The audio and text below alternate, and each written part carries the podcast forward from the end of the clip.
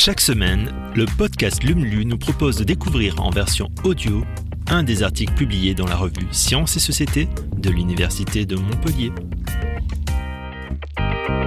Objets de soins et d'innovation médicale, instruments de performance ou lieux de socialisation, c'est au corps et à ses mouvements que ce 20e numéro est consacré. Alors, faites bouger vos méninges en écoutant LUM.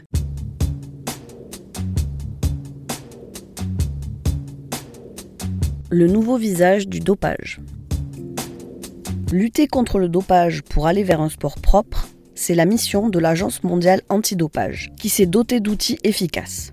Mais si le recours à ces substances a effectivement diminué ces dernières années, le dopage n'a pas pour autant cessé. Comme nous l'explique Michel Audran, spécialiste du sujet, à l'Institut des biomolécules Max Mousseron. L'érythropoïétine. Si le nom de cette hormone qui stimule la fabrication des globules rouges semble imprononçable, son sigle en revanche est plus familier. EPO.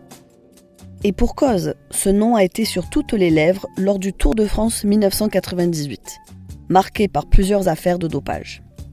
Une pratique qui a longtemps été en roue libre et qui a été prise à bras le corps à l'issue de ce Tour de la honte. Ce scandale a mis en évidence la nécessité d'avoir une agence internationale indépendante pour établir des normes dans la lutte antidopage et coordonner les efforts des organisations sportives et des autorités publiques se souvient Michel Audran, chercheur à l'Institut des biomolécules Max Mousseron et spécialiste du dopage sanguin. À peine un an plus tard, l'Agence mondiale antidopage était fondée. Parmi ses objectifs, ralentir la véritable course aux molécules qu'athlètes et laboratoires antidopage se disputent depuis des années. Les premiers cherchant de nouvelles substances dopantes que les seconds ne sont pas encore capables de détecter. Pour y mettre un terme, l'Agence mondiale antidopage a négocié avec les laboratoires pharmaceutiques qui lui donnent désormais les nouvelles molécules qui pourraient être utilisées comme produits dopants dès qu'elles rentrent en essai clinique. Donc, au moment où la molécule arrive sur le marché, nous avons eu le temps de mettre au point des techniques de détection efficaces. Autre arme dans l'arsenal de l'Agence mondiale antidopage, le passeport biologique de l'athlète qui a été mis en place en 2010.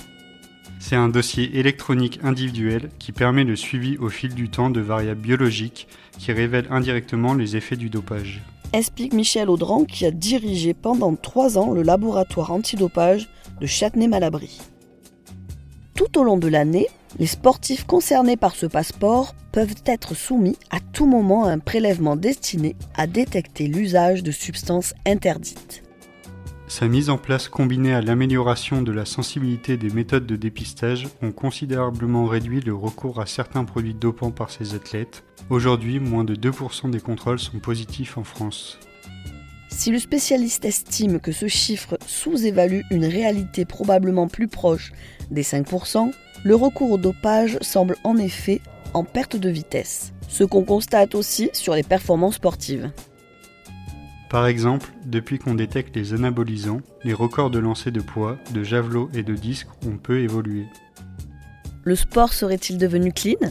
En réalité, le dopage n'a pas cessé, mais il a changé de visage. Pour échapper au contrôle, désormais, les sportifs prennent des microdoses de substances dopantes. Leurs performances sont moins améliorées, mais le risque de se faire prendre est plus faible. On se dope toujours, mais moins. C'est un effet direct de la mise en place du passeport biologique qui porte ses fruits. Analyse Michel Audran qui souligne cependant que de nombreux efforts restent à faire. Il est notamment indispensable de développer des programmes d'éducation et de prévention pour empêcher la propagation du dopage dans le sport.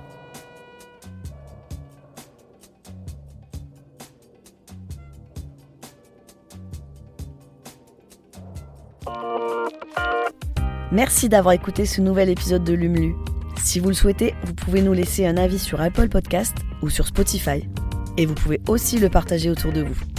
À la semaine prochaine pour un nouvel épisode.